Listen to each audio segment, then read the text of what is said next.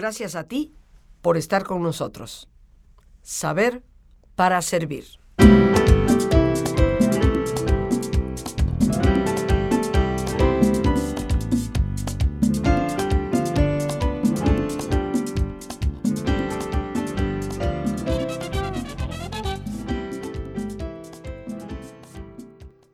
celebrando esta fiesta tan importante que no solo conmemora una fecha histórica, sino que debe evocar en nosotros los mejores sentimientos y debe llevarnos a una reflexión profunda sobre el renacer de nosotros mismos, de nuestra espiritualidad con toda su fortaleza y todos los valores que conlleva, ¿qué es lo que celebramos? ¿Por qué nos hemos reunido en familia o con amigos? ¿Celebramos un arbolito? ¿Celebramos los regalos? ¿Celebramos vacaciones y la posibilidad de estar de fiesta? ¿Qué es en realidad lo que celebramos? Yo quiero recordarnos, tanto a ti como a mí, que la celebración de la Navidad, la puesta en escena de un nacimiento que evoca la llegada de Jesús, pues la inició San Francisco de Asís, allá en el siglo XII, que consideró oportuno que se recordara en esas festividades el hecho central de lo que en realidad se estaba conmemorando, celebrando. Y puso por primera vez en escena y en vivo, representado por las personas cercanas, pues ese Belén, ese nacimiento. De ahí viene esta tradición que también hay que reconocer muchos hogares tristemente, sobre todo y particularmente los cristianos, han perdido. Representar no solo con un arbolito lleno de esferas, sino con ese nacimiento que representa el establo de Belén, la conmemoración de estas fechas. Porque la Navidad, como decía hace unos instantes, no simplemente conmemora un hecho histórico, sino que celebra una realidad. Para todos los que somos cristianos, que tenemos una visión de una serie de valores, de lo que es la vida y lo que es la vida después de la muerte. La Navidad representa las épocas de la esperanza, las épocas del amor. La venida de Cristo representa una participación directa de Dios en el mundo a través de Cristo mismo. Es Jesús, hombre Dios, que nos hace compañía y tomando la forma humana, nos remonta a una dignidad muy especial. Si de verdad queremos celebrar la Navidad, más allá del arbolito, más allá de las esferas, más allá de la cena, más allá de los regalos, y realmente celebrar lo que significa, entonces es creo que pasando la Navidad, cuando debemos retomar qué valores deben renacer en nosotros y esos valores no pasan. No porque se termina una fecha, los valores quedaron simplemente como un recuerdo, como un saludo. Se acerca un año nuevo. Tal vez es muy adecuado que la Natividad del Señor se celebre unos días antes de ese cambio de año para recordarnos a ti y a mí de los valores importantes que deben renacer en nosotros para ser practicados en este nuevo año que está por llegar. Y por supuesto, el amor es el central. Pero ¿qué es el amor? ¿Es simplemente una palabra romántica? ¿Representa la exclusiva relación de la pareja? ¿O el amor incondicional que puede tener una madre hacia su hijo? ¿O el amor fraterno, que puede existir no solo entre los hermanos, también entre los amigos.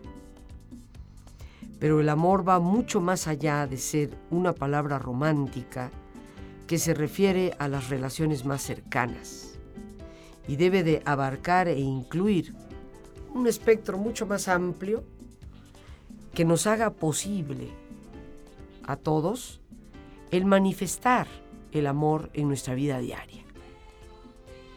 ¿Cómo es que el amor se convierte en una realidad que va más allá de la palabra poética y más allá de un determinado tipo de relación interpersonal? Creo yo que el amor se manifiesta fundamentalmente a través de la generosidad. Actos generosos. Decimos en muchas ocasiones amar a Dios. Y lo reiteramos en una fecha como es la Navidad. Pero pasada la cena y el día 25, a otra cosa mariposa. Y todo lo que podríamos haber reflexionado sobre el amor quedó atrás. El amor se manifiesta y se constituye en una realidad cuando es capaz de llevarnos a la generosidad en nuestros actos, en nuestros hechos, en nuestra forma de concebir, pensar, reconocer a Dios mismo en el corazón del otro, del hermano. No podemos honestamente decir que amamos a nuestros seres queridos, a nuestros amigos, a nuestros compañeros de trabajo, cuando nuestra presencia, nuestra convivencia es carente de actos generosos. La generosidad no consiste en los regalos materiales, pero sí en la presencia del regalo de nuestra persona. Saber estar con el amigo, saber acompañar al familiar, saber incluir a todos y nunca excluir a nadie, mucho menos de nuestro corazón. Idea, la decisión, la determinación, y la convicción de que la Navidad no esté terminada, sino que inicie el proceso del renacer de Cristo en nosotros, podríamos pensar que uno de los grandes propósitos es hacer de nuestro amor un amor generoso, un amor dispuesto a darse a sí mismo al otro. Y ese otro no solo abarca al cercano, al inmediato, al papá, a la mamá, al hermano, al hijo, a la hija. Abarca a los amigos, abarca a los compañeros de trabajo, abarca a cualquier ser humano con quien nosotros podamos mostrar generosidad. El amor también, mis queridos amigos, implica, más allá de la generosidad, la capacidad de perdonar. Hemos divorciado, por así decirlo, a estos dos grandes valores, el perdón y el amor. Decimos amar mucho en ciertos momentos y a ciertas personas. Pero por el otro lado, se cocina en nuestro interior una enorme cantidad de resentimientos, rencores, culpabilidades. Qué importante es poder saber que hemos perdonado eso nos aporta una paz interior muy grande que hace posible que florezca el amor. Si nuestro corazón aloja rencores, resentimientos y culpabilidades, contra quien sea, definitivamente, mis queridos amigos, el amor no se va a manifestar en plenitud. Porque aunque yo le diga a una persona, te quiero, mientras guarde rencor hacia el otro, el tercero, el cuarto o el quinto, que no es esa persona. Los sentimientos de mi corazón vivirán divididos y no habrá realmente una capacidad auténtica de amor. Así como la generosidad es condición de este gran valor, el perdón igualmente lo es. Hemos de pedir a Dios que en esta Navidad nos dé esa capacidad de un amor auténticamente generoso, y de un amor capaz de perdonar siempre. Recordemos, como tantas veces lo hemos dicho en el programa, que perdonar no necesariamente significa seguir en más de lo mismo, pero sí en dejar atrás y limpiar nuestro corazón de toda esa obscuridad que los resentimientos nos traen. Solo cuando hay generosidad y capacidad de perdonar es que de verdad amamos. En ocasiones, perdonamos aunque ni siquiera alguien se haya acercado a decirnos, por favor, perdóname. Y cuando alguien nos ha lastimado severamente e inclusive ha sido incapaz de decir, perdóname, por favor, nos queda claro que tal vez no es una relación que debe mantenerse tan cercana. Pero eso no nos impide perdonar, aunque se haya perdido ese contacto. Perdonar siempre. Ese es el auténtico amor. Pero Navidad también es una fiesta de gratitud. Así como el amor se ubica como valor central de esta celebración de nuestro espíritu, la gratitud es un segundo valor y esa gratitud, primero que todo, debe estar dirigida a Dios. Dios que se hace presente en la historia de los seres humanos. Dios que quiere decirnos, aquí estoy y estoy contigo. Gratitud por esa generosidad que obviamente es muestra del amor perfecto de Dios. Gratitud por la vida. Gratitud por ese acercamiento, por ese continuamente aliarse con el ser humano y acompañarle en el transcurso de su propia historia. Cuando nosotros tomamos conciencia de que debe convertirse en la gestora de esos valores para que lleguen a manifestarse plenamente y que muchos de esos deseos, metas, objetivos que nos planteamos para un año nuevo estén completamente permeados de esos valores que deben renacer en nosotros y que la Navidad nos viene a recordar. Deben manifestarse con hechos, en la realidad objetiva de nuestra vida cotidiana. Y así como esa gratitud debe de ir dirigida hacia Dios mismo, que se nos ha dado, también hemos de replantearnos la gratitud que debemos tantas personas a nuestro alrededor. Porque ninguno de nosotros ha llegado donde haya llegado sin que haya otras personas que de alguna forma participaron. Todas las cosas buenas que apreciamos en nuestra vida a pesar de los problemas están conectadas también con la participación de otras personas. Qué triste es que el sentido de la gratitud se pierda. Una virtud tan importante sin la cual definitivamente no podríamos ni siquiera pensar que la Navidad deba celebrarse. Vamos pues, queridos amigos, a ponernos cómodos como es nuestra sana costumbre y prepararnos para nuestro ejercicio de relajación. Si te es posible hacer el alto completo, el alto total, pues qué mejor que cerrar tus ojos. Una reflexión que te ayude a ir hacia adentro, a descubrir en ese silencio tan importante unos cuantos minutos que determinan siempre la diferencia entre salud y enfermedad. En muchas ocasiones, entre el éxito o el fracaso. Así que en una posición cómoda y con tus ojos cerrados, respira profundamente varias veces. Siente el entrar y el salir del aire en tu cuerpo. Imagina cómo al inhalar te llenas de la energía que revitaliza todos tus órganos, glándulas, tejidos, las células mismas. Visualiza e imagina cómo al exhalar te vas liberando de todas las presiones, de todas las tensiones.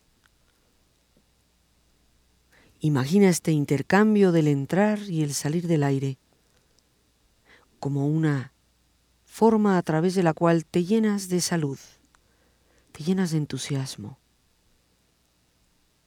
te liberas de todo estrés. Respira profundamente. Y concentra tu atención en tu cuero cabelludo. Relaja la piel que cubre tu cabeza.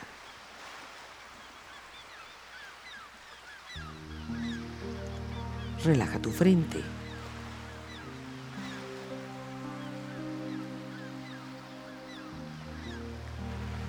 Relaja tus párpados y los tejidos que rodean tus ojos.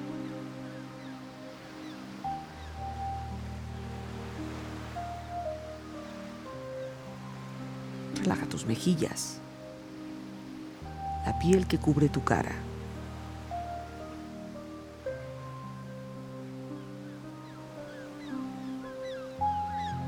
Relaja tu cuello y tu garganta. Siente su flexibilidad.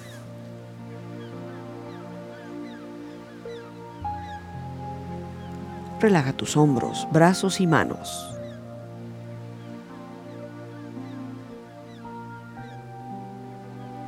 Relaja tu espalda.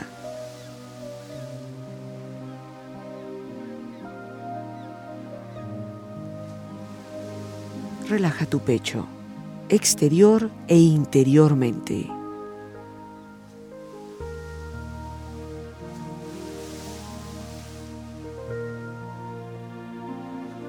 Relaja tu abdomen, exterior e interiormente.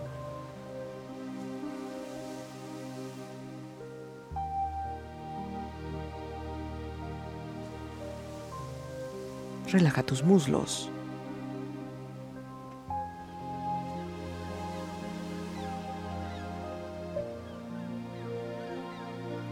Relaja tus rodillas.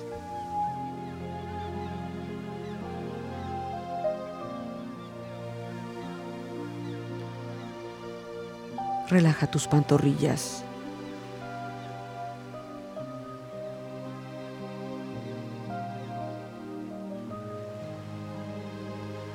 Relaja tus pies.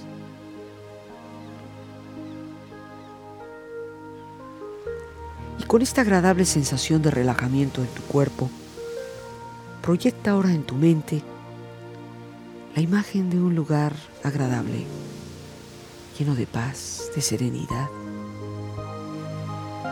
lleno de belleza. Imagina los colores, los sonidos, los aromas, la temperatura. Siente estar ahí. Disfrútalo.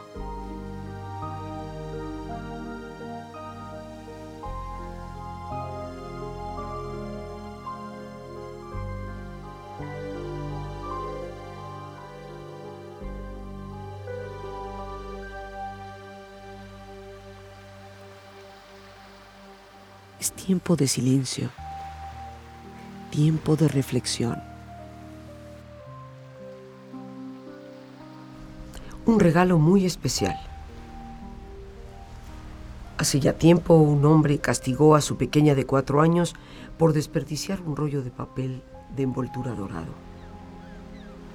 El dinero era escaso en esos días, por lo que explotó en furia cuando vio a la niña tratando de envolver una caja para ponerla debajo del árbol de Navidad. Sin embargo, la niña le llevó el regalo a su padre a la mañana siguiente y le dijo, esto es para ti, papito. Él se sintió avergonzado de su reacción de furia, pero nuevamente volvió a explotar cuando vio que la caja estaba vacía. Una vez más gritó, ¿Qué no sabes que cuando das un regalo a alguien se supone que debe tener algo adentro? La pequeñita volteó hacia arriba con lágrimas en los ojos y dijo, Oh papito, no está vacía. Yo soplé muchos besos adentro de la caja, todos para ti, papi. El padre se sintió morir.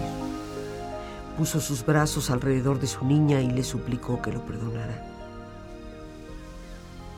Se ha dicho que el hombre guardó esa caja dorada cerca de su cama por varios años y siempre que se sentía derrumbado tomaba de la caja un beso imaginario.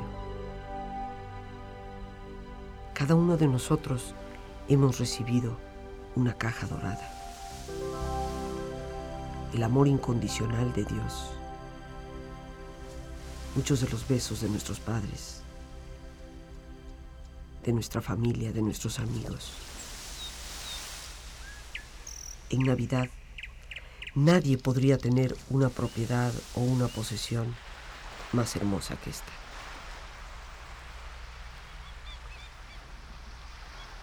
Respira profundamente. Relájate bien. Y con esta experiencia empieza lentamente a estirarte, brazos, manos, piernas y pies, moviendo tu cuello, bostezando si lo deseas, haciendo que tu cuerpo retome su nivel de actividad habitual, hasta lentamente abrir tus ojos. Ojos abiertos, bien despierto, muy a gusto, bien descansado y en perfecto estado de salud, sintiéndote mejor que antes.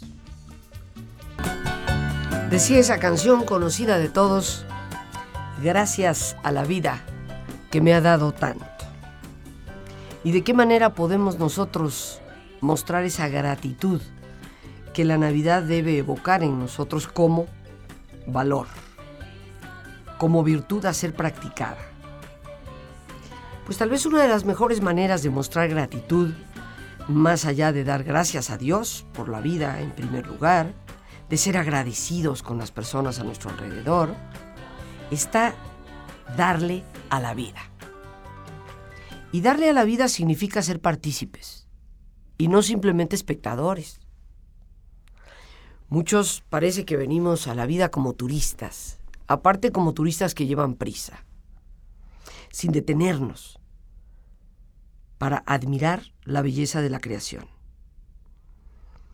Ser participativo es reconocer que cada uno de nosotros tiene una misión que cumplir. Y cuando en nuestras celebraciones religiosas, en el ámbito católico, por ejemplo, se dice santo, santo, santo es el Señor una parte de esa oración también añade, bendito el que viene en nombre del Señor. Tal vez nos quedamos con la idea de que eso únicamente representa bendecir a Cristo, pero bendito es todo aquel que en nombre del Señor actúa, que tiene a Jesús como centro y modelo de vida para llegar a la plenitud. Bendito aquel que en nombre de Dios y porque vive su creencia íntegramente desde la interioridad, es capaz de darle a la vida, de ser partícipe, reitero, y no mero espectador de lo que acontece. ¿Hasta dónde llevaremos este don de gratitud a la vida diaria. ¿Hasta dónde en este año, importante para nuestro México, seremos participativos? ¿Haremos acto de presencia? ¿Cumpliremos a través de la rectitud de nuestro ser con mejorar y ayudar a nuestro país para un mejor futuro? Y eso será, queridos amigos, darle a la vida muestra de la gratitud que realmente tenemos hacia Dios, hacia los que nos rodean. La gratitud se muestra a través de la ayuda que brindamos a otras personas, a través de interesarnos porque la vida sea cada vez mejor para todos, no solo para nuestra familia, sino para todos los que efectivamente nos rodean y eso abarca no solo amistades y compañeros de trabajo, los vecinos, las personas que viven en nuestra propia ciudad, en nuestro país y a la larga en el mundo entero. Amor, gratitud, valores que deben de estar insertos totalmente en las metas y objetivos que nos estemos ya planteando. Esperanza. La Navidad es por excelencia una fiesta de esperanza si en algún momento se espera al Mesías, es porque hay esperanza de una renovación, de llegar efectivamente a una plenitud, a ver la faz de Dios. ¿Y qué es la esperanza, queridos amigos? Podríamos citar una y otra vez a San Pablo que nos habla de la esperanza y de la fe. Pero para hacer de nuestra esperanza algo muy operativo en lo cotidiano y asumir ese gran valor que la Navidad celebra como una actitud de vida, debemos recordar que la esperanza es ante todo optimista. Y el optimismo es, en primer lugar, esa capacidad de optimar todos nuestros recursos. En vez de estar deseando lo que no tenemos, saber descubrir la riqueza de lo que sí tenemos y de lo que en tantas ocasiones pasa prácticamente inadvertido por, ¿por qué no decirlo?, nuestra terrible ceguera. Es un hecho que la felicidad no depende de lo que pasa afuera. Y muchos han reiterado una y otra vez que la infelicidad es vivir quejándonos por lo que no tenemos y la felicidad es saber descubrir la plenitud de lo que sí tenemos. Por eso la esperanza es optimista no porque ilusamente construya castillos en el aire, sino porque sabe crear y descubrir desde su realidad presente una apertura hacia el futuro, una posibilidad que crece siempre. Y por otro lado, la esperanza también hay que considerarla como capaz de transmitir alegría me sigo sorprendiendo al descubrir personas que hablando de la esperanza muestran un rostro triste, apesadumbrado ante su realidad. Un rostro precisamente desesperado. Si hemos de celebrar la esperanza como valor para ser vivido plenamente, ese valor debe ser transmitido con alegría, con una alegría que existe porque hay posibilidades, porque hay alternativas, porque se ve más allá de lo que tenemos simplemente frente a nuestras narices. Es un hecho que Dios siempre ha mirado más allá. Por eso, por eso Cristo mismo llegó en esa Navidad hace más de dos mil años. Habría que preguntarnos si estamos de verdad comprometidos con ese renacer de Cristo en nosotros. Por eso bien decía Teilhard de Chardin, este gran filósofo, científico también, sacerdote jesuita del siglo XX, que la alegría es la seña infalible de la presencia de Dios. Si Cristo nace en nosotros, la alegría es una característica que debe de adoptarse como forma de vivir. Fe. Por supuesto, la fe. Creemos en la Navidad. Y la fe solo se manifiesta, mis queridísimos amigos, a través de la confianza a través de esa certidumbre puesta en Dios, que es lo único que es cierto e inamovible. El único que, parafraseando a la gran Teresa de Jesús, no cambia de domicilio. La fe es confianza o estamos únicamente masticando los temores de lo incierto. Pero la vida siempre es incierta. Por eso la fe implica una confianza absoluta, lo cual no significa un abandono a lo que muchos en México llamaríamos, pues el ahí se va y a ver qué sucede, sino una confianza en donde reiteramos por gratitud la participación que nosotros debemos tener para construir un mejor futuro.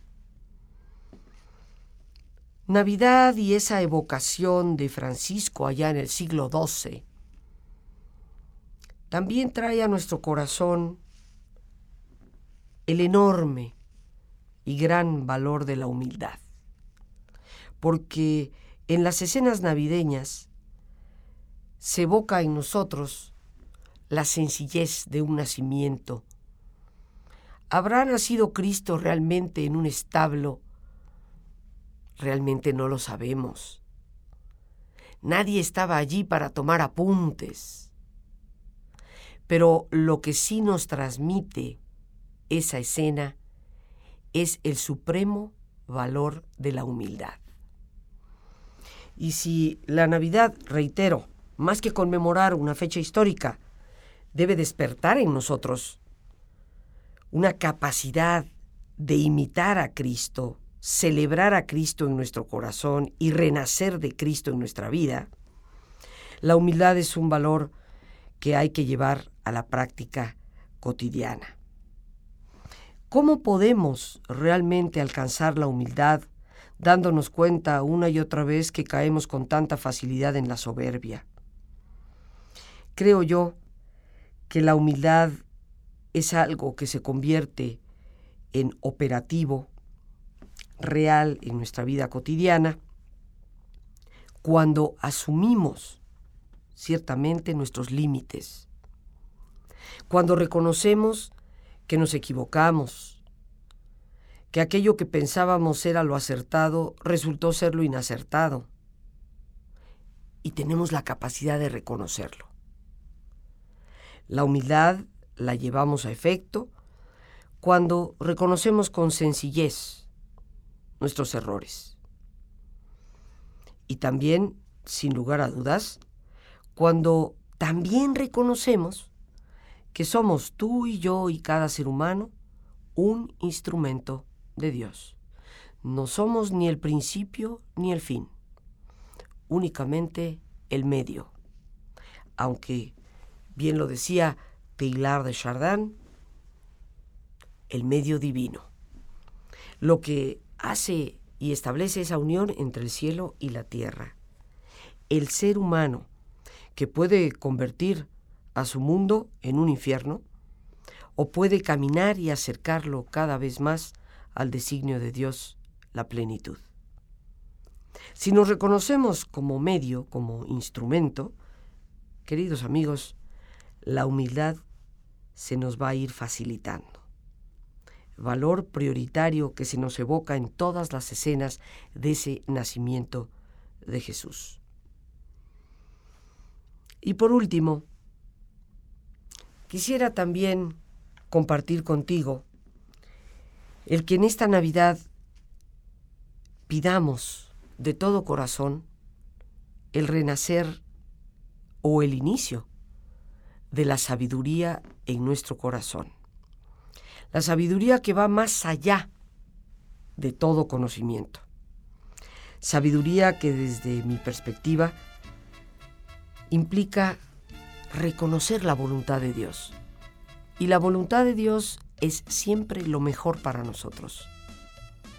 Nunca es la voluntad de Dios que muera un hijo. Nunca es la voluntad de Dios el que se pierda un empleo.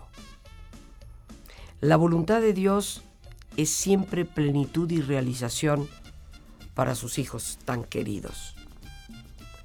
Por eso la sabiduría no debe de confundirse entre asignarle a Dios lo que ha sido falta de responsabilidad por nuestra parte.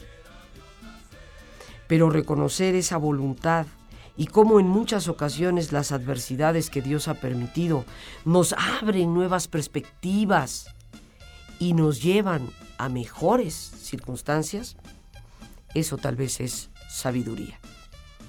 La sabiduría que nos ayuda a caminar por esa voluntad y que nos ayuda a tomar las decisiones acertadas y sobre todo a asumir la auténtica responsabilidad que debemos asumir porque hemos sido creados libres.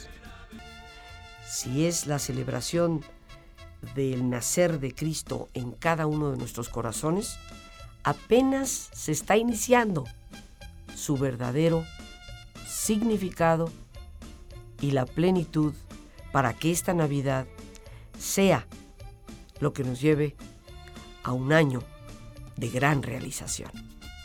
Las gracias a Dios por este espacio que nos permite compartir y el más importante de todos, una vez más, gracias por tu paciencia al escucharme y por ayudarme siempre a crecer contigo.